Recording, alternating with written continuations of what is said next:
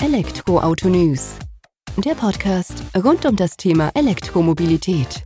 Mit aktuellen Entwicklungen, Diskussionen, Interviews und vielem mehr.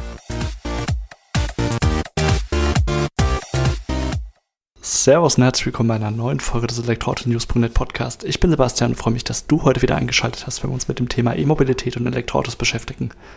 Eigentlich ist es nicht so ganz richtig, denn wir haben heute einen Ford Mustang im Mittelpunkt der Berichterstattung stehen sozusagen alten Exemplare vom Jahr 1964 bis 1970, aber damit den besonderen Twist und zwar, dass die umgebaut werden zu vollständigen Elektroautos. Das geschieht alles bei Krieg Classic Cars in Ismaing nahe München und wir haben Sebastian Krieg, den Geschäftsführer und Inhaber, zu Gast, der uns ein paar Worte darüber verliert, wie man eben so einen alten Klassiker, ein altes Ami Muscle Car eben vollständig elektrifiziert. Sehr spannende Eindrücke, wie ich finde, und wir gehen direkt rein ins Gespräch. Servus Sebastian, vielen Dank, dass du heute die Zeit nimmst, dass wir uns ein wenig über dein oder euer Unternehmen Krieg Classic unterhalten können. Ihr beschäftigt euch mit den Klassikern der Automobilindustrie, um genauer zu sein mit dem Ford Mustang und elektrifiziert das Fahrzeug an sich. Bevor wir da eintauchen, stell dich doch gerne mal selbst unseren Hörer, Hörerinnen vor, damit wir ein Bild davon haben, mit wem wir denn hier sprechen. Servus Sebastian, erstmal vielen Dank für die Einladung. Ja, ich bin Sebastian Krieg. Ich leite das Unternehmen ähm, Krieg Classicars oder den Betrieb. Wir machen hauptsächlich, hauptsächlich Oldtimer Wartung und Restauration, wobei unser Spezialgebiet, was Restauration anbelangt, die Ford Mustang von 1964 bis 1970 ähm, äh, angeht. Und äh, wir haben jetzt seit diesem Jahr nach längerer Entwicklungsphase auch eine Elektrifizierung äh, des Ford Mustang in unserem äh, Repertoire oder in unserem Sortiment quasi, was wir jetzt anbieten für unsere Kunden. Und äh, so sind wir ja auch jetzt äh, zusammengekommen, ne? über LinkedIn. Genau, das war der Ansatz, weswegen wir uns hier eben ein Stück weit austauschen möchten, weil es ja doch eine Besonderheit, dass man sagt, so ein Klassiker wird dann auf einmal elektrifiziert. Kam der Gedanke oder der Wunsch dazu, das ins Produkt, äh, ins Programm aufzunehmen, durch euch intern getrieben oder waren das tatsächlich auch Kunden, die den Wunsch geäußert hatten? Das kam hauptsächlich über mich intern getrieben, wenn man, wenn man das jetzt so übernehmen darf. Ähm, ich äh, war schon seit längerem Elektroauto, privat, und ich habe da schon vor vielen Jahren äh, die Idee gehabt, die Ford Mustang zu elektrifizieren, weil wir, wie gesagt, unseren Schwerpunkt auf den Ford Mustangs haben und ähm, da war das irgendwie naheliegend, das, das miteinander zu verbinden. Ich habe da auch sehr, sehr lange gesucht nach einer ähm, guten äh, Firma, mit der ich das zusammen machen kann, weil ich schon wollte, dass es ein, eine Elektrifizierung ist, die auch was kann, na, die auch äh, dem Ford Mustang gerecht wird. Der steht ja für Power und für Kraft und für, ähm, ja, dass da auch was vor, vorwärts geht. Und ich wollte halt auch ein System haben, wie was gut funktioniert. Und ähm, habe ich lange danach gesucht, habe dann halt irgendwann mal die Firma Evox Mobility ausfindig gemacht, die hier in Ismaning auch ansässig ist und so ist es dann entstanden. Und dann geschieht das Ganze in Kooperation. Ihr arbeitet die Fahrzeuge auf und ich sag mal, der Antrieb wird woanders eingebaut oder kommt das alles aus eurer Hand dann? Es ist so, dass wir, wir bieten mehrere Möglichkeiten an. Also äh, man kann sowohl sein Fahrzeug zu uns bringen, also alle, wie gesagt, alle Ford Mustang von 1964 bis 1970, wobei auch die auf dem, auf der Plattform von den Mustangs äh, existierenden Fahrzeuge wie Ford Falcon und äh, der, der Cougar, äh, mit denen ist das auch möglich. Also man kann entweder sein Fahrzeug zu uns bringen, wir, wir elektrifizieren den Wagen dann oder ähm, und das ist ja auch, wie gesagt, ein äh, Spezialgebiet bei uns, die Restauration der Ford Mustangs, also von Grund auf neu, mit, wo wirklich alles neu gemacht wird, neue, neue Lackierungen, Innenraum und so weiter und so fort. Und kann dann eben das dann mit einem elektrifizierten Antrieb dann versehen. Und der Antrieb selber, der kommt von Evolve Mobility, der wird komplett gebaut. Also quasi, das ist ein fertiges Kit, was für die Mustangs entwickelt wurde. Und wir bauen das dann in das Fahrzeug ein. Und um Batterie kümmert ihr euch natürlich auch, dass das mit untergebracht wird, plus ganze Anschlussthematik dann sozusagen. Also es kommt ein rundum sorglos Paket von eurer Seite aus zum Kunden dann. Genau, genau. Also der Kunde bekommt ein, ein, ein fertiges Fahrzeug mit allem, was mit allem, was für den Elektroantrieb nötig ist. Sehr schön. Magst du mal zu dem Antrieb ein paar Worte verlieren, bevor wir dann vielleicht auf das Thema Umbau eingehen? Was erwarten wir? Was kriegen wir in Reichweite? Was kriegen wir in Leistung? Weil du hast ja vorhin zu Recht gesagt, wer ein Ford Mustang fährt, der will ja auch eine gewisse Power dann sozusagen haben. Was bringt denn dann euer umgebauter E-Mustang auf die Straße? Also der hat äh, eine Leistung von 245 PS, entspricht 180 kW. Ähm, hat eine, also das ganze System basiert auf einer 400 Volt Technik, hat eine Akkukapazität von 55 Kilowattstunden brutto und 50 netto. Und damit kommen wir natürlich je nach Fahrweise circa 250 Kilometer weit.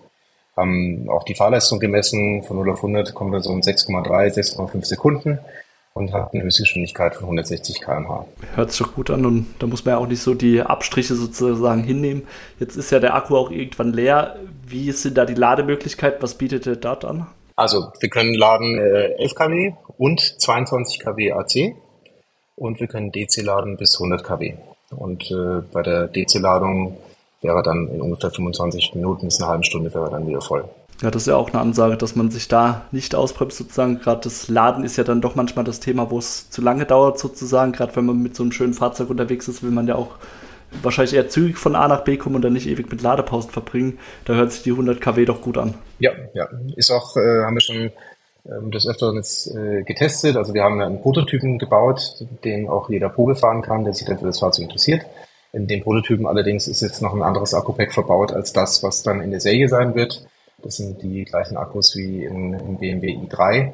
Der kann nur bis 50 kW laden, aber selbst mit 50 kW ähm, geht das relativ fix. Ähm, wobei man ja natürlich auch berücksichtigen muss, dass er 22 kW AC laden kann. Ähm, also das reicht völlig aus. Ich meine, so ein Fahrzeug ist es kein Auto, ist es kein Fahrzeug, mit dem man in Urlaub fährt mit äh, 1200 oder 2000 Kilometer. Ich meine, könnte man theoretisch auch machen, aber das ist eher ein, Spaßauto nach wie vor und ein Fahrzeug, was, was man eher am Wochenende ähm, hernimmt, äh, um mal an See zu fahren und äh, wenn man dann eine längere Strecke fährt, äh, die dann länger sein soll als 250 Kilometer, dann kann man relativ schnell wieder nachladen.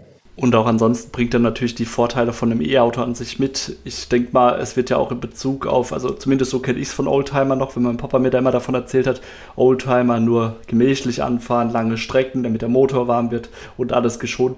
Da müsste der jetzt ja mit eurem E-Mustang dann doch ein Stück weit voraus sein. Genau, das war auch, das war auch ein bisschen so der, der Ansatz. Ich meine, ich habe selber auch noch Verbrenner äh, Oldtimer und ähm, ja, das ist ja, wenn man so einen Verbrenner Oldtimer äh, anlässt. Das ist ja wie so ein Ritual, ne? Das ist, was du, was du gerade gesagt hast. Also erstmal äh, warten, bis das Wetter schön ist und dann an einem Sonntagmorgen geht man in seine Garage, macht die Garage gemütlich auf, äh, fährt das Auto raus, lässt schön warm laufen und ähm, fährt dann erstmal auf die Landstraße, damit er auf Touren kommt. Das hat man natürlich bei einem E äh, oder beim elektrifizierten äh, Mustang nicht. Da kann man sofort äh, losfahren und kann das Auto auch wirklich alltäglich nutzen. Ne? Also dem kann man jeden Morgen, ohne die Nachbarn aus dem Bett zu, zu, zu scheuchen, äh, zur Arbeit fahren, ähm, kann auch morgens zum Bäcker fahren, in die Stadt ähm, und hat da nicht die, ja, die Umstände, die man hat mit einem 50 Jahre alten äh, V8 mit Vergasertechnik.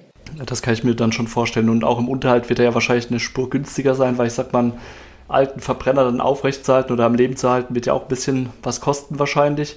Und da habe ich ja dann auch die Vorteile, ich habe weniger anfällige Bauteile drin, generell ja auch kein Öl, das irgendwie ausgetauscht werden muss sozusagen. Da seht ihr ja wahrscheinlich auch Vorteile dann. Äh, definitiv, ja, das ist eine ganz, eine ganz andere Herangehensweise.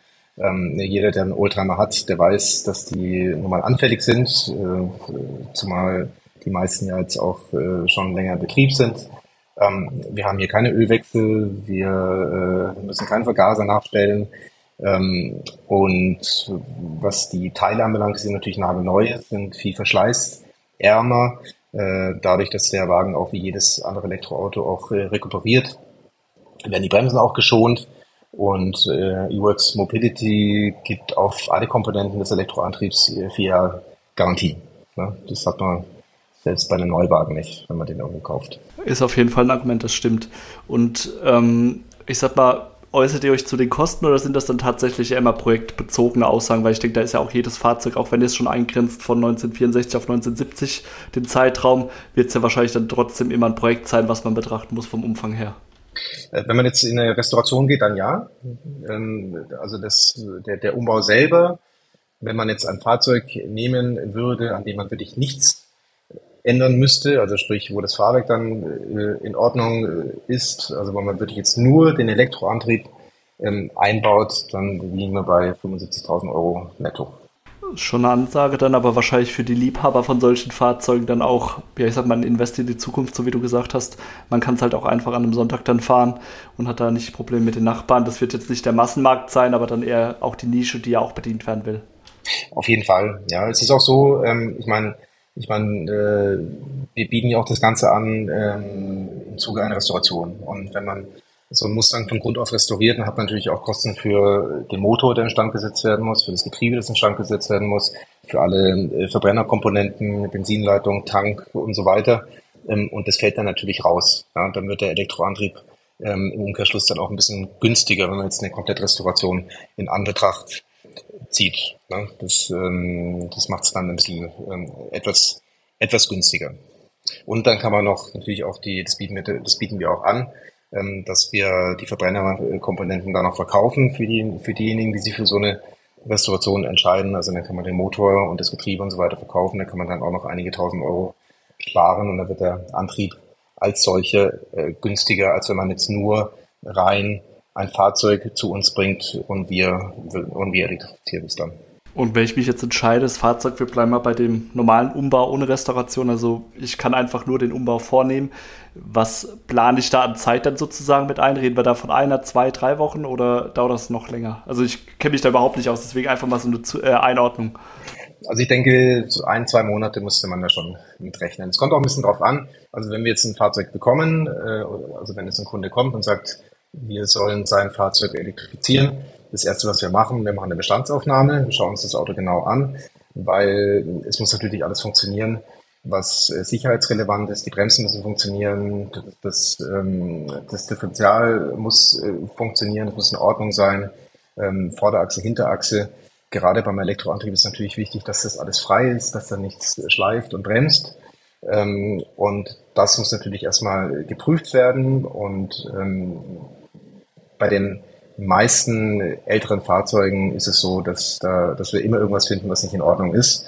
Und äh, wie gesagt, bei einem Elektroantrieb kommt es natürlich darauf an, dass das wirklich zu 100 Prozent alles funktioniert. Insofern muss man die Zeit auch mit einrechnen und dann bleibt es natürlich auch, und deswegen habe ich das extra nochmal vorhin betont, dass es wirklich, dass man, dass diese 75.000 Euro wirklich nur dann ähm, äh, der, der Preis ist, wenn das Fahrzeug wirklich fehlerfrei ist. Aber meistens muss, muss man noch ein bisschen was dazu rechnen, weil eben, wie gerade erwähnt, ähm, Dinge am, am, äh, am Fahrwerk oder an den Bremsen eventuell noch in Stand gesetzt werden müssen. Klar, deswegen wertvoller Hinweis von dir natürlich, dass du sagst, nur wenn es fehlerfrei sozusagen herkommt, äh, dass der Preis gehalten werden kann. Ist ja wie mit allem anderen, wenn du mit beschädigter Ware in Anführungsstrichen hingehst und die erstmal in Stand setzen musst, ist das ja eine, erstmal ja noch eine Baustelle, die vorab erledigt werden muss. Richtig, ja. Und ähm, wie ist es? Das Jahr ist jetzt noch relativ jung. Du hast gesagt, ihr habt das jetzt Anfang des Jahres bei euch offiziell mit ins Programm aufgenommen merkt ihr schon ein grundsätzliches Interesse dafür? Ich sag mal, dass ja auch Leute damit beschäftigen. Habt ihr vielleicht schon erste Kunden dafür oder äh, lasst ihr das jetzt auch erstmal so ja, Stück für Stück sozusagen anlaufen? Ihr habt ja auch den Testwagen, wo du eben gesagt hattest. Wird das denn schon wahrgenommen, das Angebot? Ich meine, jetzt ist äh, Winter, jetzt ist, was das Oldtimer-Geschäft anbelangt, jetzt ohnehin ein bisschen ruhiger. Äh, aber wir haben schon äh, einige Anfragen gehabt noch nichts äh, Konkretes, aber es gibt viele, äh, die Anfragen, die auch andere Autos haben, die sie gern umgebaut haben wollen. Ähm, aber wie gesagt, wir haben uns jetzt auf die Ford Mustang beschränkt und ich denke, wenn wir jetzt auch richtig in die Werbung gehen, wir haben jetzt noch nicht so viel gemacht. Wir haben jetzt schon ein paar ähm, Videos vorproduziert für unseren YouTube-Kanal. Da, da, da wird äh, was kommen. Wir haben äh, in verschiedenen Zeitschriften ähm, werden Berichte kommen über das, über den Umbau und allgemein wird die Werbung jetzt erst richtig anlaufen. Und dann denke ich, dass im Frühjahr dann schon die ersten Interessenten kommen werden. Das hört sich gut an. Und der Markt ist tatsächlich anscheinend auch vorhanden. Ich sag mal generell hört sich für mich schon sehr nischig an. Ford Mustang 1964 bis 1970, aber da scheinen ja doch äh, mehrere Fahrzeuge dann auch auf der Straße zu sein, damit sich da die Restauration an sich schon mal lohnt und jetzt dann eben auch so ein möglicher Umbau. Ja, ich meine, wir haben uns ja ganz bewusst für die Ford Mustang entschieden, weil ähm, das nun mal das amerikanische Muscle, Muscle Car ist äh, schlechthin. Ähm, die wurden ja millionenfach gebaut. Insofern finde ich es jetzt auch nicht schlimm für diejenigen, die, den Kopf schütteln und sagen, wie kann man äh, so einem Ford Mustang sowas nur antun. Wie gesagt, die wurden sehr oft gebaut, millionenfach. Ähm, das stört nicht, wenn man da einige davon dann elektrifiziert. Es gab ja auch viele Sechszylinder Ford Mustang, die ohnehin nicht so beliebt waren. Insofern tut es äh, da ähm, äh, keinen, keinen weh. Ja, das, also mir wird es eh nicht wehtun, muss ich sagen. Ich glaube, ich die elektrifizierte Variante fahren. Ja. Und äh, auch vom Antrieb her auf der Strecke lässt er den Verbrenner ja wahrscheinlich trotzdem hinter sich, weil er eben die Vorteile des E-Antriebs mit sich bringt. Äh, ja, also es gibt einen Mustang, das ist der Shelby, beziehungsweise, beziehungsweise der 428, das ist der 7,4 Liter V8 der kommt ungefähr an die Leistung ran. Von unten raus jetzt nicht, aber oben raus ähm, wird er dann schon zu den E-Mustang äh, aufschließen. Aber ich würde sagen, ja, 98 Prozent aller Verbrenner Mustang lässt der Elektromustang stehen. Ach, das ist doch definitiv eine Ansage. Mir ist natürlich auch klar, dass man da nicht nur am Antrieb hängt, sondern auch Geräusch und ja, Oldtimer halt das Feeling, das ist schon nachvollziehbar. Aber ich finde es trotzdem schön, wenn wir nur einen mehr davon auf der Straße sehen, haben wir, glaube ich, alle auch was gewonnen.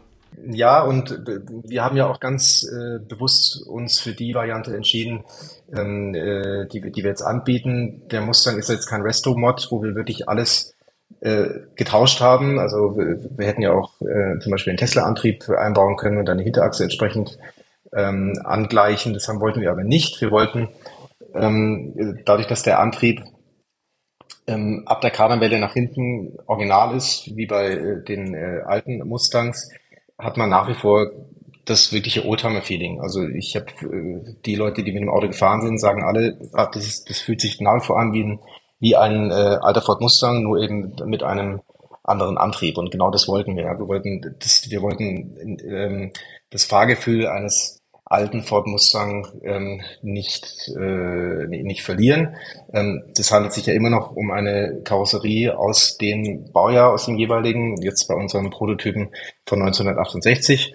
Ähm, unser Prototyp für diejenigen, die sich äh, das mal vielleicht auf unserer Webseite anschauen, der ist jetzt äh, komplett in schwarz gehalten, den habe ich jetzt so gebaut, äh, weil es mir jetzt äh, so gefällt.